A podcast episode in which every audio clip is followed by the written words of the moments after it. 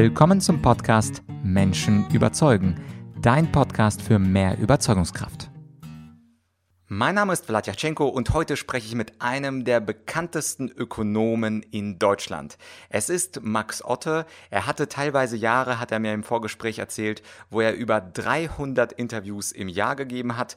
Und seit Mai, das fand ich sehr spannend, ist Max Otte auch Bundesvorsitzender der Werteunion. Mit ihm sprechen wir über die spannende Frage, ob wir uns im Great Reset befinden, was dieser Great Reset eigentlich ist. Wir sprechen auch darüber, warum warum und wie er bei der Aktion Wissenschaft steht auf mitgemacht hat. Und anschließend geht es um Klassiker, also ich muss leider sagen, Klassiker der heutigen Zeit. Erstens um die schleichende Zensur in Deutschland. Zweitens, warum die Politik immer autoritärer wird. Drittens, was eigentlich die Werteunion auszeichnet und über die sogenannte Liberal Bias. Und am Ende des Interviews, da stelle ich dann die klassisch wirtschaftlichen Fragen, da geht es dann weg von der Politik. Und und zwar frage ich, wie es ihm eigentlich geht, mal als Top-Ökonom und mal als Crash-Prophet bezeichnet zu werden. Und er gibt auch eine kleine wirtschaftliche Prognose für die Zukunft ab und gibt sogar Tipps, in was wir investieren könnten. Alles in allem Interview voller Inhalt. Viel Spaß mit Max Otte. Wie hat die Corona-Krise unsere Wirtschaft verändert? Stehen wir möglicherweise vor dem Great Reset oder sind wir schon mittendrin? Darüber spreche ich heute mit dem Ökonomen und Fondsmanager Max Otte, der seit kurzem auch Vorsitzender der Werteunion geworden ist. Max Otte, herzlich willkommen zu diesem Interview. Freut mich sehr. Guten Tag. Herr Otte, Sie haben vor kurzem bei einer Aktion mitgemacht mit dem Namen Wissenschaft steht auf. Könnten Sie mal ganz kurz erläutern, was war das für eine Aktion? Was war für Sie die Folge, dass Sie da mitgemacht haben? Und worüber haben Sie da gesprochen? Also es geht um den Corona-Ausschuss und äh, die haben Wissenschaftler zusammengetrommelt aus den unterschiedlichsten Bereichen, Mediziner, Psychologen, ich als, als Ökonome. Und wir haben dann unter diesem Hashtag eben Statements eingespielt, was Corona mit den Menschen macht, was die Sicht kritischer Wissenschaftler ist, möchte ich in diesem Fall sagen. Und ich habe mich eben aus der Sicht der Ökonomie geäußert da ich mich seit vielen Jahren kritisch äußere, früher haben die Medien mich dafür geliebt, aber seitdem ich noch deutlicher geworden bin, werde ich da oft ausgeblendet, weitgehend ausgeblendet. Ähm, lieben sie mich nicht mehr so. Also ich komme nicht mehr so viel vor in den Mainstream-Medien. Früher war ich ja in den großen Talkshows auch viel präsent.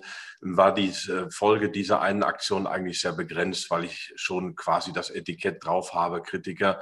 Und äh, ich habe gern mitgemacht um eben zu sagen, davor gab es ja die Aktion Alles dicht machen der Schauspieler und da sind ja einige sofort wieder umgekippt. Das habe ich hier bei den Wissenschaftlern nicht gesehen.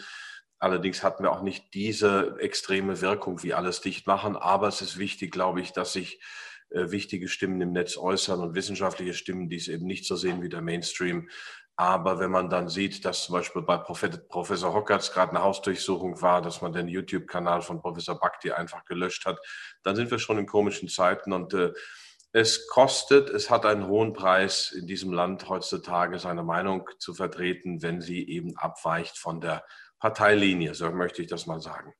Mhm. Und gab es für Sie persönlich irgendwelche Anfeindungen oder irgendwelche Folgen nach Ihrem Auftritt? Nach diesem Auftritt nicht, aber wie gesagt, ich bin ja dafür bekannt, dass ich Corona-Maßnahmen-Skeptiker bin. Natürlich leugnet keiner dieses Virus. Ich bin dafür bekannt, dass ich den Dialog mit fast allen suche, dass ich also auch äh, mal im Kuratorium der Desiderius Erasmus Stiftung mitgearbeitet habe, mit als CDU-Mitglied, wo auch drei andere CDU-Mitglieder sind. Das ist die AfD-nahe Parteistiftung, aber ich war in einer rein wissenschaftlichen Funktion und wo ich da, wenn ich meine Konzepte machen darf dann und, und meine Gedanken äußern darf, dann mache ich das auch dort. Also das hat mir schon lange Riesenprobleme bereitet. Es gibt Geschäftspartner, die nicht mehr wollen. Es gibt, ähm, die Medien wenden sich ab. Äh, es ist nicht nur so, dass man totgeschwiegen wird, sondern teilweise sogar aktiv diffamiert wird. Ähm, und dann kommt das Framing und das ist nicht immer angenehm, das muss ich sagen. Ja, aber das Schöne ist, der Kanal Menschen überzeugen. Wir gucken gar nicht auf irgendeine Mitgliedschaft bei einer Wertunion oder einer anderen Partei, sondern wir schauen auf die Argumente. Deswegen heißt die Sendung Menschen überzeugen. Und da würde mich zum einen interessieren, Sie sind ja Experte für Ökonomie, waren auch Professor. Und da ist die Frage Nummer eins für mich, wie verändert eigentlich die Corona-Krise unser Wirtschaftssystem? Ist es überhaupt der Fall? Es gibt ja einige Stimmen, die sagen, jetzt geht alles in Richtung Großkonzernwirtschaft. Einige sprechen auch vom Great Reset. Einige nutzen das als positiven Begriff, die anderen als negativen Begriff. Können Sie da ein bisschen Licht ins Dunkel bringen? Ja, wir sind mittendrin in diesem Great Reset. Das wurde ja auch schon vom Spiegel äh, als Verschwörungstheorie tituliert, aber Klaus Schwab, der Chef des Weltwirtschaftsforums, hat ja ein Buch geschrieben mit dem Titel The Great Reset, also der große Neustart. Und dieser Great Reset ist in einem Satz zusammengefasst, die Umschaltung der Wirtschaft von real und Mensch zu Mensch auf digital. Dass überall digital dazwischen ist, dass man die persönlichen Kontakte minimiert, hm, da stehen mächtige Lobbys dahinter. Das habe ich schon 2016 in meinem Büchlein Rettet unser Bargeld beschrieben, denn da sind die Lobbys größtenteils dieselben. Hm, es ist die neue digitale Welt und zunächst einmal ist digital ja kein Fehler, wenn wir die richtigen Gesetze finden, die richtige Art und Weise damit umzugehen. Aber natürlich nutzt man die Angst vor dem Virus, um Leute ins Digitale zu zwingen, um die realen Kontakte zu verringern. Und je mehr wir digital sind, ohne dass wir die entsprechenden Gesetze haben für Bürgerrechte, für Freiheit, für Datenschutz, und das wird ja gerade alles abgebaut, desto mehr sind wir natürlich kontrollierbar und überwachbar. Und das nützt natürlich vielen. Also von da ist diese Umstellung ähm, natürlich im Interesse der Digitalkonzerne, es ist im Interesse der Pharmakonzerne, die natürlich schöne Geschäftsmodelle haben durch ihre Impfabos und dann kommen neue Varianten, da muss man wieder impfen. Also es ist ein unendlicher Kreislauf. Aber auch unsere Regierenden scheinen sich im Großen und Ganzen damit anzufreunden, weil es natürlich eine Möglichkeit einer autoritäreren Herrschaftsform ermöglicht, also im Prinzip Modell China. Und das Erschreckende dabei ist, dass dieses Szenario vor elf Jahren schon in einem Report, The Future of Technology, die Zukunft der Technologie von der Rockefeller Stiftung auch als Szenario so ausgearbeitet worden ist. Eine Viruspandemie legt die westliche Welt lahm. Erst reagiert man wenig und dann sehr autoritär und die autoritäre äh, Regierungsform hält sich danach, obwohl es Protest gibt. Also dieses ist vorgedacht worden. Es ist zwar kein jetzt verabschiedeter Masterplan, der verbindlich ist, aber wenn solche Szenarien durchgespielt werden, auch mit in mächtigen Leuten vielleicht diskutiert werden, dann entfalten sie eine gewisse Wirkmacht. Das darf man alles fast gar nicht mehr sagen, weil das dann schon grenzwertig ist und in ähm, eine bestimmte Richtung gedrückt wird. Aber die Aufgabe der Politikwissenschaft, und ich bin ja studierter Ökonom und Politikwissenschaftler, die Aufgabe der Politikwissenschaft ist es eigentlich, den Wegen der Macht ähm, zu folgen, auch Missbrauch von Macht aufzudecken. Und früher nannte man das kritische Sozialwissenschaft. Und heute stempelt man es gern ab und legt es auf die Seite. Mhm. Ja, ganz genau. Das Wort, was Sie jetzt nicht genannt haben, ist ja das Wort Verschwörungstheorie, dass man sofort als Verschwörungstheoretiker gilt. Wobei jetzt die Rockefeller Foundation ja nichts ist, was nur mit 10 Euro ausgestattet ist, sondern wie der Name sagt, da steht ja richtig viel Geld dahinter. Ich möchte noch mal ganz kurz zurück. Ich habe nämlich auch Politologie studiert. Da fragt man ja immer qui bono, also wer profitiert eigentlich? Ich, ich habe Politikwissenschaft studiert. Ah, okay. ja. da, haben wir früher dann, äh, die Politologie war mehr so ähm, domestic, also international oder Inland und Politikwissenschaft war etwas anders aufgestellt. Aber das ist, das sind natürlich Nebensächlichkeiten. Natürlich ist es dasselbe Fach. Genau, genau. Also wir fragen uns immer, wie Sie es schon gesagt haben, die Wege der Macht, also wohin gehen sie und vor allem die Frage, wer profitiert eigentlich von der Krise? Ich glaube, so ich als ähm, Laie, der sich in Wirtschaftsfragen nicht gut auskennt, würde einfach mal sehen mit so einem Laienauge auf jeden Fall, dass die Einzelunternehmer leiden, während die großen Unternehmen Kredite von der Politik bekommen. An, äh, es gibt äh, kleine Unternehmen wie Gewerbe, wie Hotels und äh, Restaurants, die mhm. zugemacht werden während große Unternehmen wie Amazon und alle anderen Tech-Companies immer größer werden und deren Profite 20, 30, 40 Prozent steigern. Also mit meinem Leidauge würde ich sagen, wir gehen langsam in die Ära der Großkonzerne, der digitalen Großkonzerne herein. Und viele von uns finden das vielleicht gar nicht so schlecht, es sei denn natürlich, man ist Restaurantbesitzer, mhm. weil es ja auch bequem ist, bei Amazon alles zu bestellen und Netflix zu streamen. Also wer profitiert da eigentlich genau und ist es für die Mehrheit der Bevölkerung eigentlich interessant oder schädlich?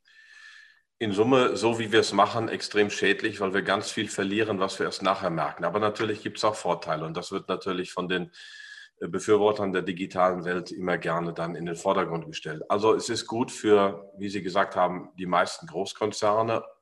Der zweite kommt dazu, wenn man im Internet ist, wenn man digital aufgestellt ist. Es ist schlechter tendenziell für kleinere und für reale. Also nehmen wir mal die Gaststätten oder die, das Reisegewerbe oder die kleinen Kunstbetriebe. All das stirbt natürlich oder wird massiv unter Druck gesetzt. Viele, viele Existenzängste, vieles geht kaputt. Und damit geht Kultur kaputt. Wir haben dann irgendwann eben nur noch Netflix und so weiter und holen uns das Zeug nach Hause und wir haben keine Künstler mehr und wir haben keine Gaststätten mehr. Und wir haben dann Lieferando und Foodora und so weiter, die natürlich ihre Mitarbeiter zum Teil wirklich ausbeuten und die Profite landen bei diesen Plattformen. Man könnte das gesetzlich in einer vernünftigen Ordnungspolitik auch ganz anders regeln, sodass also das auch fair geregelt wäre. Aber so ist es ein gigantisches Förderprogramm für Amazon und Co das eben durch diesen Virus auch ausgelöst wird, beziehungsweise durch die Maßnahmen. Jeff Bezos von Amazon ist letztes Jahr 55 Milliarden Dollar reicher geworden. In einem Jahr, während viele andere vor dem Existenzminimum oder vor dem Ausstehen. Und das ist, ist völlig irre. Und zudem kommt eben dann noch, also wir werden auch dieses, diesen Übergang schaffen. Es werden extrem viele Existenzen vernichtet. Es wird Pleiten geben. Es gibt jetzt schon Pleiten dann bezahlen wir die Leute eben mit einem Grundeinkommen oder mit irgendwelchen Beihilfen. Das, die Wirtschaft ist so leistungsfähig, aber damit sind diese Menschen auch wieder von der Politik abhängig und man schafft sich quasi Wahlvolk und man vernichtet immer mehr selbstständige Arbeitsplätze. Und das ist für mich natürlich ein riesiger kultureller Verlust, ein Verlust an Selbstbestimmung, ein Verlust an Vielfalt, es wird immer einheitlicher, die Tech-Plattformen bestimmen alles. Man könnte das alles, wenn man eine vernünftige Marktordnung hat, ein vernünftiges gesetzliches Rahmen ähm, dafür schafft, könnte man das alles bewältigen. Wir könnten also den Schritt nach digital auch anders machen. Aber im Moment sieht es so aus, dass Amazon und Co. diktieren, wie es sein soll. Und die Politik läuft hinterher, so wie es eigentlich vor 10, 15 Jahren auch die Finanzbranche quasi die Politik gekapert hatte und sich mehr oder weniger qua Lobby viele Gesetze so geschrieben hat, dass es für sie passt und nicht für die Bürger. Mhm. Ja, also das ist natürlich für diese Großkonzerne was nützt, was gerade passiert, ist offensichtlich anhand der Gewinne. Was ich mich aber frage, es gibt ja die großen Volksparteien. Wir haben ja auch gerade eine große Koalition der beiden großen Volksparteien CDU und SPD. Die eine ist nicht mehr so groß. Die ist etwas äh, kleiner geworden, geschrumpft, ja. Aber äh, zumindest nennt sie sich Volkspartei, sag, sagen wir das zumindest so. Und als Volkspartei würde ich ja erwarten, dass sie äh, eher auf die, die, das Volk vertritt. Das heißt jetzt nicht unbedingt die ganz, ganz kleinen und die ganz, ganz großen, sondern eher Politik für den Mittelstand macht. Unter anderem ja auch CDU äh, bewirbt sich oder framet sich ja immer gerne als die Partei der Mitte. Jetzt ist ja aber die Mitte gerade sehr stark von den Corona-Maßnahmen betroffen, während also die oberen und die unteren mehr die Auswirkungen der Krise spüren, positiv oder negativ. Warum macht da die Politik eigentlich mit? Sie hatten ja auch vor zehn Minuten angedeutet, dass die Politik ja auch gerne in eine autoritäre Richtung geht, Stichwort mehr mhm. Kontrolle. Sie haben ja auch mitgeschrieben an einem Büchlein Technologischer Totalitarismus. Das klingt ja, es erinnert mich ja an Hannah Arendt und die Totalitarismusforschung des Zweiten Weltkrieges und so weiter. Also warum machen die Volksparteien, die ja für den Mittelstand sind, mit in einer Politik des Autoritarismus? Das ist eigentlich relativ einfach erklärt. Ich freue mich, dass Sie das Büchlein erwähnen, Technologischer Totalitarismus. Es ist von Frank Schirmacher, dem ehemaligen FAZ-Herausgeber 2014 herausgegeben, kurz vor seinem Tod. Ich habe da drin geschrieben, äh, dann auch Leute wie Martin Schulz, SPD, Sigmar Gabriel, Matthias Döpfner von Springer, Juli C., äh, Shoshona Zuboff von Harvard University, äh, viele andere, ach sogar Sascha Lobo ist drin, fällt mir gerade ein. Also eine ganz witzige Zusammenstellung von Personen. Ähm, damals war ich offensichtlich noch gesellschaftsfähig oder salonfähig. Ähm, und das Thema Macht der Digitalkonzerne ist ein ganz wichtiges. Ich habe zum Beispiel 2014 auch ähm, die Festrede 50 Jahre Datenschutz Rheinland-Pfalz im Landtag Rheinland-Pfalz gehalten auf Einladung des SPD-Datenschutzbeauftragten. Das hatten die Sozialdemokraten und auch die Demokraten in den USA eine Zeit lang für sich entdeckt. Und dann ist es wie mit dem Thema Macht der Parteien. Heutzutage sind diese Tech-Konzerne so mächtig. Ich habe ständig finanziere ich irgendwelche Prozesse von unabhängigen YouTubern gegen YouTube, die einfach löschen, zensieren, wegmachen. Und diese Übermacht ähm, in diesen grauen Algorithmen und Zentralen gegenüber freier Meinungsäußerung ist brutal. Die Mehrheit merkt es gar nicht, weil es eben eine schleichende Zensur ist. Es werden Kanal, Kanäle gelöscht. Wie gesagt, der von Bhakti ist einfach gelöscht worden, ein Professor, ein hoch äh, man kann ja sein, über seine Thesen streiten, aber das zeigt, wie brutal mächtig diese Konzerne sind. Und keine Partei legt sich mehr damit an. Das Thema ist quasi totgeschwiegen. Es kommt nur noch am Rande hoch. Und das ist so ähnlich wie mit dem Thema Macht der Parteien. Der ehemalige Bundespräsident Richard von Weizsäcker hat 1985 oder 86 diesbezüglich eine Debatte angestoßen, hat viel Aufmerksamkeit bekommen. Und 20 Jahre später oder auch 30 Jahre später spricht keiner mehr darüber, weil die Parteien so mächtig geworden sind, dass man das Thema verdrängt. Also Parteien, insbesondere die Volksparteien, ähm, sind mehr wie Konzerne geworden, unglaublich finanziert, extrem überfinanziert. Die Parteispitzen haben unglaubliche Macht. Sie können eben den Bundestagsabgeordneten Ausschussvorsitze zuweisen, entziehen. Man kann sogar im Zweifelsfalle ähm, Listenplätze natürlich zurückstellen bei der Bundestagswahl. Also die Abgeordneten funktionieren, tanzen nach der Pfeife der Parteispitze. Und es gibt ganz wenige, wie jetzt zum Beispiel bei der Verlängerung der epidemischen Lage von nationaler Tragweite gab es ganze sieben von, glaube ich, 250 plus CDU-Abgeordneten, die dagegen gestimmt haben. Das ist eigentlich sehr, sehr äh, traurig und deprimierend. Da müsste auch dringend eine Reform her, aber die sehe ich im Moment nicht. Mhm. Und wenn ich nochmal nachfragen darf, gerade die Volksparteien, die ja den Auftrag haben, den Mittelstand, das große Volk, also die große Mehrheit zu unterstützen, die Parteien, man könnte ja auch anders argumentieren und sagen, da gibt es die Tech-Konzerne und mhm. jetzt setzen sich aber unsere Volksparteien für uns ein. Sie kriegen ja auch Geld äh, über, über Spenden und Co., so wie es die letzten Jahrzehnte waren. Es muss ja quasi nicht logisch zwingend sein, dass die Parteien und die Konzerne zusammenmischen, sondern ich kann mir durchaus eine Parallelwelt vorstellen, wo eben die Konzerne in eine Richtung gehen und gerade die Volksparteien sagen, nee, nee, also E-Commerce ist ja schön und gut und Amazon und Google, aber wir wollen jetzt den kleinen Mann oder den mittelständischen Mann oder gendergerecht den mittelständischen Menschen mal ja. unterstützen. Warum geht die Volkspartei jetzt mit und geht nicht zum Mittelstand? Na, ich überlege mir mal, wie tickt jemand wie, äh, wie, wie ähm, Olaf Scholz oder wie Angela Merkel. Die sind, Angela Merkel ist in ihrem Raumschiff da drin und die hat eben ihre internationalen Meetings, sie hört auf das, was die amerikanischen Präsidenten sagen, die Thinktanks, was vielleicht auch Ihnen Ihre deutschen Lobbys sagen, die NGOs.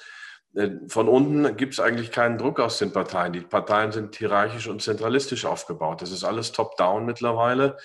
Äh, wenn dort oben Menschen wären, die sich wirklich für die Menschen einsetzen würden, äh, aber es sind meistens Machttechniker, dann könnte man sagen, okay, die Gesetzgebung ist dazu da, zum Beispiel die Digitalisierung, zum Beispiel die Finanzbranche, zum Beispiel all diese Dinge in einen Rahmen zu bringen, der den Menschen nützt. Zum, man könnte sagen, bei diesen Lieferservices. Die Lieferservices ist eigentlich ein perfides Geschäftsmodell, genauso wie Booking.com. Das sind Technolo Technologiekonzerne, das sind Algorithmen, die klemmen sich mit guten Programmierern zwischen die einzelnen Restaurants oder Hotels und den Kunden. Das heißt, wenn der Kunde Essen sucht oder ähm, ein Hotel sucht, dann landet er gerne bei Booking.com, bei den Anzeigen, weil die oben sind oder auch direkt. Und die dafür, für diese Leistung, in Anführungszeichen, klemmen die sich 30 Prozent ab oder so oder mehr. Und quetschen sowohl den unabhängigen Hotelier als auch das Restaurant, als auch die Fahrer und Liefers quetschen sie unglaublich aus. Man könnte das natürlich regeln, man könnte eine Marktordnung gesetzlich regeln, in der Wettbewerb stattfinden kann, aber in der Chancengleichheit herrscht und in der auch für die arbeitenden Menschen was mehr übrig bleibt. Das will man aber nicht, weil die Lobby eben so stark ist. Und äh, natürlich kann ich mir das vorstellen, dass die Gesetzgebung gegen die Wirtschaft geht und oder gegen die Mächtigen. Für mich ist das Modell Preußen kein schlechtes, was wir in Deutschland hatten. Es gibt da alle möglichen Anekdoten. Also es gibt zum Beispiel die Anekdote von den ersten beiden Automobilen in der Stadt ähm, Berlin. Das erste hatte ein Unternehmer und das zweite hatte Kaiser Wilhelm. Und er wollte nun unbedingt die Nummer eins haben. Und da hat ihm die Verwaltung gesagt, nein, die kriegst du nicht, die ist vergeben, wir arbeiten hier nach Recht und Ordnung. Also diese Nichtkäuflichkeit von Politik und ähm, Recht und Ordnung ist ein ganz hehres Ziel. Wir waren da in Deutschland mal sehr, sehr weit. Aber im Moment ist die Käuflichkeit, ist die Macht der Lobby doch sehr stark. Mhm. Jetzt seit kurzem sind Sie jetzt Bundesvorsitzender geworden der Werteunion. Und möglicherweise wissen jetzt nicht alle unsere Zuschauer, wofür steht die Werteunion. Hin und wieder kommt sie ja als der konservative Flügel der CDU. Dann äh, grenzt sich die CDU wieder ein bisschen ab von ihr. Jetzt, wo Sie Bundesvorsitzender sind, wofür steht genau die Werteunion? In welchem mhm. Verhältnis steht sie zur CDU? Mhm. Und was sind eigentlich so die Grundaussagen der Werteunion? Mhm. Wir sind ähm, das ungeliebte Kind oder schlechte Gewissen der CDU oder überhaupt Gewissen und mit seinem Gewissen will man dann nicht so gerne immer konfrontiert werden. Wir sind 4000 Mitglieder, alle in der CDU oder einer ihrer Unterorganisationen, wie zum Beispiel der Mittelstandsvereinigung, sodass wir jederzeit von der Mutterpartei als offizielle Organisation anerkannt werden könnten. Das will man aber nicht, weil man natürlich auch schon weiß, dass wir einen gewissen ähm, Einfluss haben. 4000 Mitglieder klingt erstmal nicht viel, weil wir, die CDU hat 400.000, das ist von 600.000 deutlich runtergeschrumpft, die schrumpft auch. Das wäre ein Prozent, aber ähm, viele trauen sich eben nicht, bei uns Mitglied zu werden, weil sie dann auch berufliche Nachteile haben, sie in der CDU nichts mehr werden können. Also wer bei uns ist, der ist schon sehr engagiert und wir wollen helfen, die CDU wieder bürgerlich zu machen und wählbar zu machen, denn vieles ist da aus unserer Sicht links-grün. Grün ist eben sehr unkritisch, was diesen technologischen Totalitarismus angeht, was digital angeht. Die, da wird viel von Demokratie geredet, aber letztlich vertreten die sehr zentralistisch-technokratische Gesellschaftsmodelle mit ein bisschen Volksbespaßung nebenbei, ist zumindest meine Auffassung. Wir wollen also die alte Mittelschicht, den alten Mittelstand, ganz wichtige Forderung, aber auch Wissenschaft, Schule, Forschung, Polizei, also Rechtssicherheit, öffentliche Güter wiederherstellen, das ist das nächste. Natürlich vertreten wir eher ein traditionelles Familienbild als Leitbild bei Offenheit für andere Lebensformen, aber ähm, man sollte das in Relation sehen. Das sind so wichtige Forderungen. Die Idee ist eben, die CDU auch für Konservative wieder wählbar zu machen. Ich glaube, auf Dauer kommt man nicht um uns herum. Armin Laschet hat zwar erstmal auch gesagt, sie, wir gehören nicht zur CDU.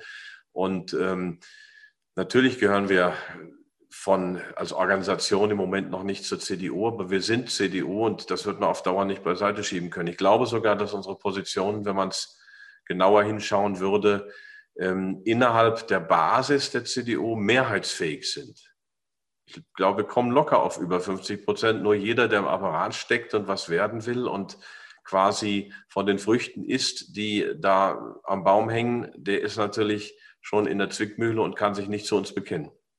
Ja, das ist sowieso ganz spannend, wie Medien berichten. Man spricht ja im angelsächsischen Raum von der Liberal Bias.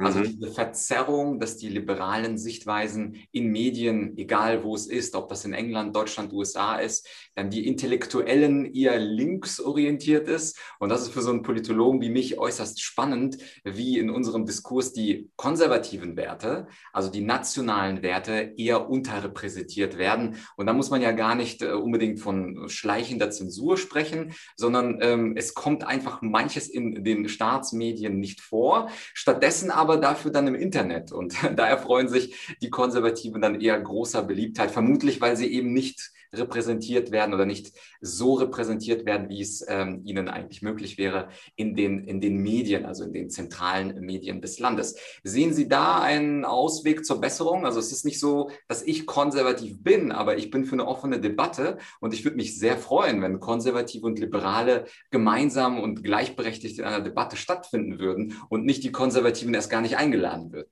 Ja, so ist es aber leider. Und ähm, ich meine, man sieht daran auch, dass an diesem System was schief ist, aber die Mehrheit, das ging ja schon los, als ähm, ich äußere mich mal zu der zu dieser neuen Partei, zur AfD, als die gewählt wurden mit 13 Prozent, was ja für viele ein Schock war, dann wurde sofort, aber nicht seitens der AfD, sondern seitens der Mehrheit polarisiert. Wir sind 87 Prozent. Das heißt, es wurden sofort natürlich Gräben aufgebaut. Das ist schon ein bisschen das, was ähm, Alexis de Tocqueville der französische Adlige, der äh, ein Buch über Amerika geschrieben hat, 1840 rum, die Tyrannei der Mehrheit nannte, die er in Amerika sah, in, in Alltagsfragen. Also dass die Mehrheit gnadenlos die Minderheit unterbuttert, zumindest politisch. Und das sehen wir auch in Deutschland immer mehr. Also eine offene Debatte ist das nicht mehr. Also es ist wirklich erschreckend, wie weit da die Polarisierung getrieben ist. Und das geht eher von der Mehrheit aus als von, den, von der Minderheit. Mhm. Ja, spannend, wie sich das entwickelt. Also ich träume ja von einer offenen Debattenkultur, wo auch meine Videos bei YouTube nicht gelöscht werden. Vielleicht haben Sie, wir, haben Sie auch schon welche, die gelöscht wurden? Genau, genau, genau. Habe ich, habe ich auch.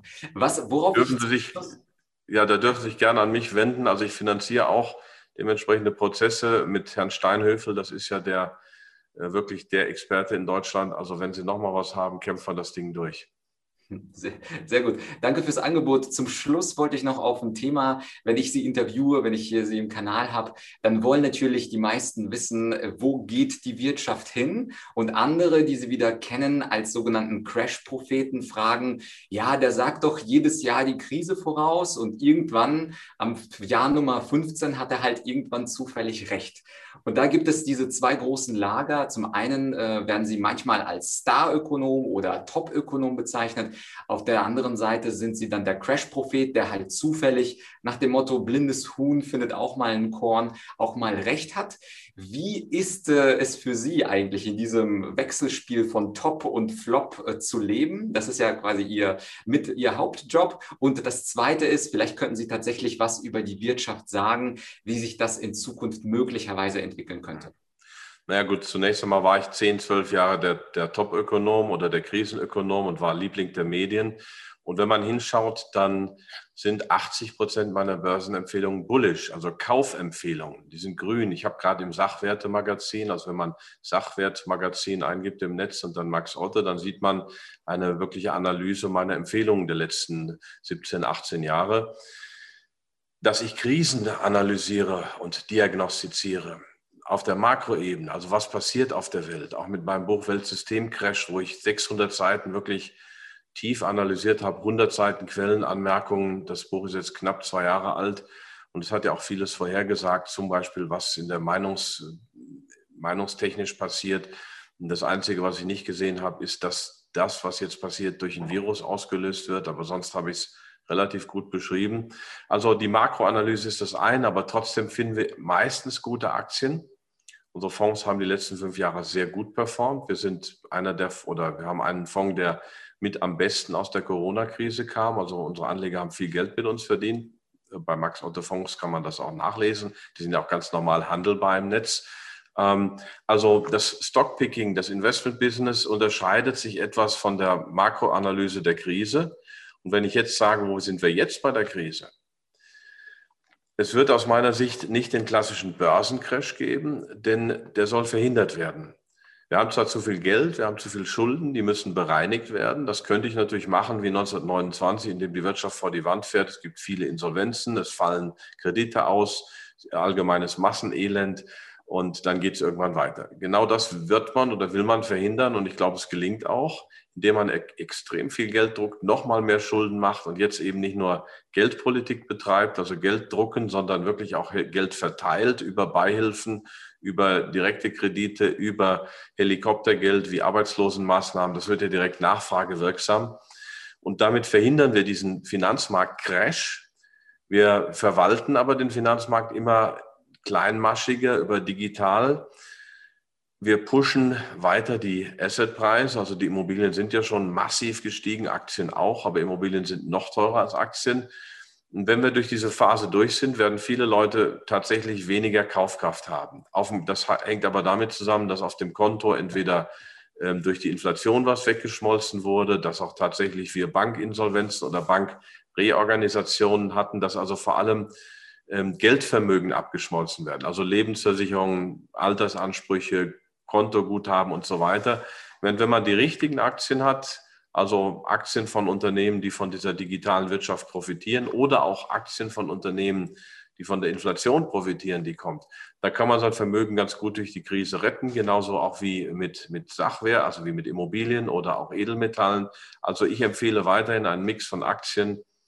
Wer genug hat, auch Immobilien und auf jeden Fall auch Edelmetallen. Also ich bin relativ sicher, dass wir trotz einer ökonomischen Krise oder einer Umstellung der Wirtschaft, die mit recht brachialer Gewalt erfolgt, keinen klassischen Finanzmarktcrash haben werden. Und ich habe am 1.4. letzten Jahres, als wir gerade 50 Prozent in sechs Wochen verloren hatten, der schnellste Crash der letzten 50, 60 Jahre, habe ich gesagt, Leute, kauft, kauft Aktien.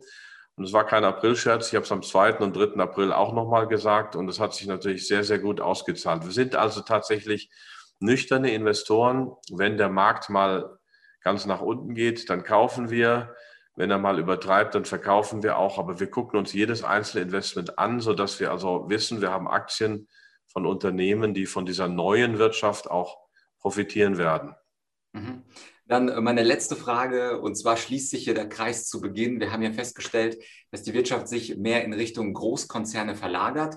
Wenn ich jetzt Ihre Empfehlung richtig verstanden habe, eine davon war ja, Aktien der Tech-Giganten möglicherweise zu kaufen, weil sie inflationsgeschützt sind.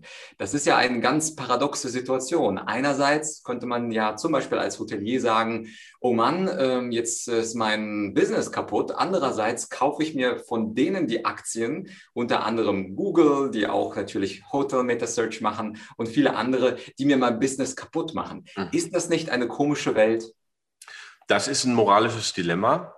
Aber wir Menschen werden immer mit moralischen Dilemmata konfrontiert. Der Mensch, der keine Dilemmas hat, also der hat entweder nichts zu entscheiden, dann habe ich unter Umständen kein Dilemma oder er lügt sich was vor. Also wenn sie handeln, werden sie in solche Dilemmata gezwungen. Ich habe extrem viele Opfer gebracht, was die ähm, Öffentlichkeit angeht, was auch Geschäftskontakte angeht, um meine Meinung deutlich zu sagen, um auf die Politik einzuwirken. Aber als Investor muss ich letztlich mit dem Markt gehen. Was wir nicht machen, ist äh, äh, Waffenaktien. Da halten wir uns raus. Ansonsten machen wir so ziemlich alles, was erlaubt ist. Ähm, auch im Autoverkehr sterben, also im, Straßenverkehr sterben Menschen, da dürfen wir auch keine Autoaktien haben oder so. Also ist jetzt ein bisschen plakativ. Natürlich ist es ein Dilemma, Sie haben den Finger in eine Wunde gelegt, aber ähm, ich bringe meine Opfer auf einer anderen Seite dafür, dass die Welt etwas besser wird oder zumindest hoffe ich, dass sie da etwas besser wird. Als Investor muss ich mein Geschäft ganz nüchtern betreiben. Ja, vielen Dank für diese, für diese Worte. Und zum Schluss, äh, was darf ich empfehlen oder wo dürfen unsere Zuschauer, Zuhörer hingehen? Ich würde natürlich Ihre Homepage äh, verlinken. Gibt es ein bestimmtes Buch oder eine bestimmte Webseite, wo die Leute nach diesem Interview hingehen sollten? Es gibt einmal natürlich die Webseite Max Otte Fonds, also max-otte-fonds.de und dann gibt es ähm, die Webseite max-otte.de. Da gibt es auch ein Newsletter, wo man sich eintragen kann. Ab und zu, ich schreibe da unregelmäßig dann auch mal was an den Verteiler, wenn ich glaube, es gibt gerade interessante Dinge zu berichten. Okay, wunderbar. Dann, Herr Otte, haben Sie ganz herzliches Dankeschön für das Interview. Vielen, vielen Dank, hat mich sehr gefreut. Ja, das war also das Interview mit Max Otte. Dieses Stichwort Great Reset, das ist und bleibt sehr spannend. Ich kann dir nur anraten, darüber mal was zu lesen, darüber mal zu recherchieren und die Links, die Max Otte genannt hat, die findest du selbstverständlich in der Podcast-Beschreibung. Falls du diese Folge super fandst, dann kannst du zwei Dinge tun. Ding Nummer eins, empfiehl die Folge doch einem Freund, einer Freundin, einem Kollegen, einer Kollegin, damit auch sie erfährt, wie Max Otte die heutige Welt sieht. Und der zweite Punkt, wenn du 35 Sekunden Zeit hast und ein iPhone, dann könntest du mir auf Apple Podcasts auf 5 Sterne klicken und anschließend eine Mini-Rezension schreiben, wie du den Podcast findest und Natürlich wäre es schön, was Schönes zu hören, aber gerne auch ein kritisches Feedback. Dafür bin ich offen. Wenn jemand für Debattenkultur und äh, freies und kritisches Feedback steht, dann soll er das natürlich auch ertragen können. Also, die zwei Dinge wären toll. Einmal die Folge teilen in deinem persönlichen Netzwerk, einmal bewerten auf Apple Podcasts und ansonsten bleibt mir nur noch zu sagen, das war's für heute. Bald komme ich wieder, entweder mit einer Interviewfolge, einem anderen spannenden Gast oder Gästin oder aber aber einer Solo-Folge, wo ich etwas erzähle über Verkaufen, Verhandeln, Präsentieren, Rhetorik oder ähnliches. Deswegen, falls noch nicht geschehen, abonniere den Podcast und wir hören uns schon in ein paar Tagen. Bis bald, dein Vlad.